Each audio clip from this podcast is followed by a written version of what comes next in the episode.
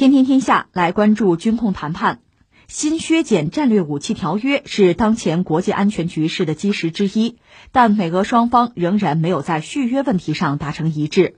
美国坚持要将中国纳入条约，俄罗斯则向美方抛出了新的筹码。在四月十七号举行的续约电话对话前，俄罗斯方面表示可将高超音速武器等新型核武器纳入谈判，但前提是美国必须接受续约的提议。美国国务院发言人事后在一份声明中说，国务卿蓬佩奥当地时间十七号对俄罗斯外长表示，对于今后的军控谈判，必须围绕美国提出的新军控协议，要包括俄罗斯和中国的提议展开。那我们要聊这次这俄罗斯向美国提出来，就等于说要把高超音速武器纳入到军控谈判这个事儿，想聊清楚，有几个背景或者前提，我们先扯一下。一个就是特朗普上台之后呢，他搞了美国国家新的安全战略，他是把俄罗斯和中国看作是自己的战略竞争对手。有了这个基础，他就提出了要搞三边，就军控啊，要搞协议，要谈判是三边，就中美俄三边。但是从我们中国来讲呢，一我们搞战略武器是防御性的，第二呢。就美苏冷战的时候，双方是积累了大量的核武器，你的核武库里东西很多，我们中国和你们不能比，所以我们是无意参加所谓的三边军控谈判。你们俩谈你们俩的，把我拽进去干什么呀？而且美俄是有全球战略的，在全球是展开博弈的，我们向来认为和平发展是主题啊，所以这事儿跟我没关系，这个大家要搞清楚。中方无意参加所谓的三边军控谈判，这个立场呢，呃，一个是国际社会。甚至包括俄罗斯都是广泛理解的，那美国只不过拿我们说事儿而已啊，这是一个事儿放在一边，跟我没关系啊。第二，特朗普上台之后呢，撕毁了很多协议，所以美国的信誉实际上是受到广泛质疑的。你说了不算嘛？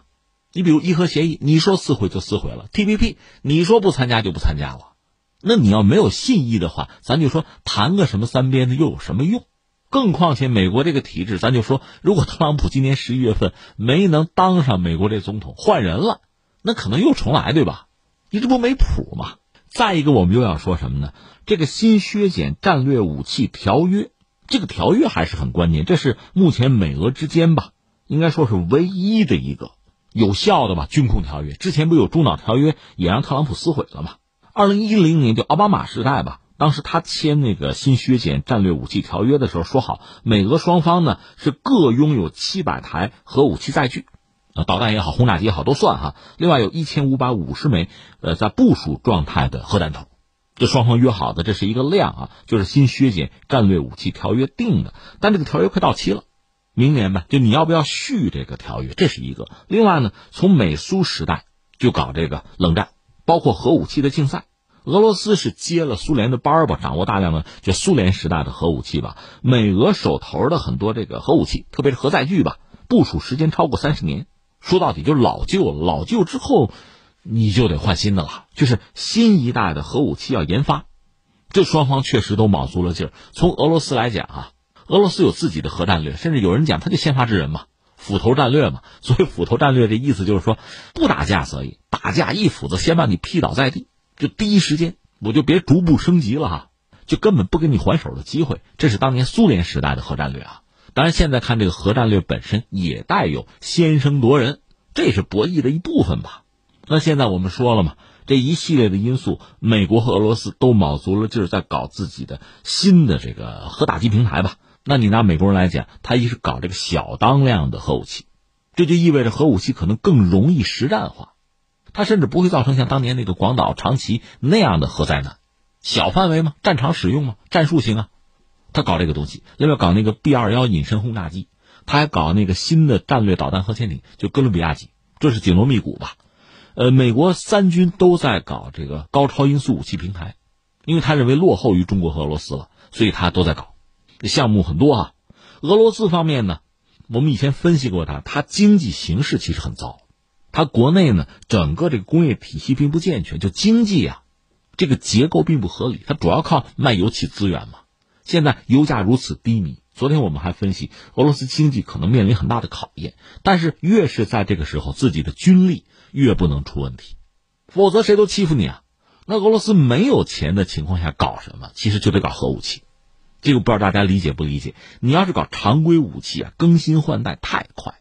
你不说别人，就说我们中国自己，你看看咱们这个阅兵式，一次一次的这个新武器相当之多，那意味着什么呢？有投入，持续性的投入，你技术够，资金够，你才玩得起。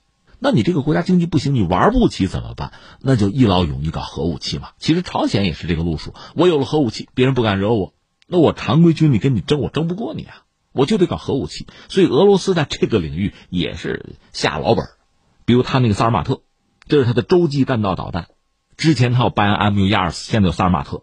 另外他有什么呢？就是高超音速导弹，啊，不止一种。据他讲，现在服役就战备值班的先锋，啊，包括那个匕首，一系列。这我们都说清楚了。再说这个新闻很简单，俄罗斯说咱接着续约吧，就这个削减战略武器条约，咱们续约。呃，如果你决定续呢，我可以把这个高超音速武器放进去，咱可以谈嘛，是这么一件事儿。这个事怎么看呢？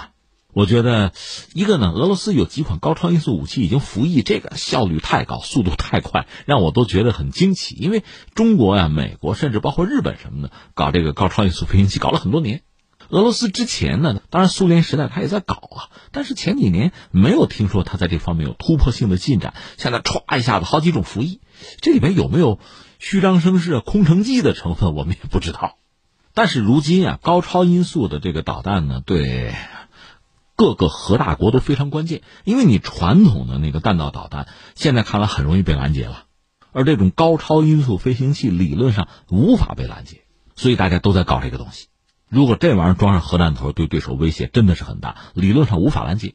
那在这个时候，俄罗斯提出来说：“咱接着续约吧，把这个高超音速的武器也放到这里边去。”这个还是体现出一定的诚意啊。因为如果俄罗斯不是虚张声势，不是空城计，他真有这个东西，把这个也纳入到就削减战略武器的这个条约之中，那当然是有诚意了，是建设性的呀。这个当然也可以理解，一个可以缓和和美国的关系，表达诚意和善意嘛。另外呢，就是目前俄罗斯经济状况确实不是很理想，呃，普京不是也提出来吗？也有自己的宏伟蓝图啊，让俄罗斯经济能够进入全球的前五啊，这个难度当然很大。按我们中国话，要经济建设为中心，那意味着你在其他领域的投入啊，应该是有所克制和约束吧。所以俄罗斯现在显然并不愿意和美国陷入什么军备竞赛，那他肯定要吃亏的。所以他提出这一切呢，应该是有一定的建设性和诚意。而且实话实说，作为核大国，大国之间爆发战争可能性不大，在哪儿呢？那往往是同归于尽的结果呀。地球都好不了，好得了也是便宜别人嘛。另外呢？如果双方真的是一个敌对的状态，这种高超音速飞行器你又拦截不了。其实双方如果没有信任啊，很容易误判的话，危机随时可能发生。你这儿发射一枚导弹，是不是冲我来了？那如果你真的是冲我来，你装的是常规弹头、核弹头，这个我还打电话找你咨询吗？我只能料敌从严呢。所以在这个时代啊，这危机确实随时可能爆发。如果双方互不信任的话，所以总的来说，我理解美俄之间，呃，如果能续这个约。而且呢，真的是按俄罗斯所说，把这个高超音速武器放进去，呃，当然不是坏事。所以总的来说，这个对美国也还是有一定的诱惑性和吸引力。毕竟现在这东西俄罗斯搞出来，美国还没有嘛。但是美国又很可能拿中国说事儿，就是要把中国拉进去，而我们又不进去。所以估计这也还是一个漫长的过程。当然，最大的变数是什么呢？是特朗普，他能不能续任美国总统？如果他最终他在这次十一月份大选之中吧没能胜出。你比如拜登上台，很可能特朗普之前的一系列的政策又会被推翻，所以说这事儿其实是个没谱的事儿对我们来讲就是这样，你理他呢？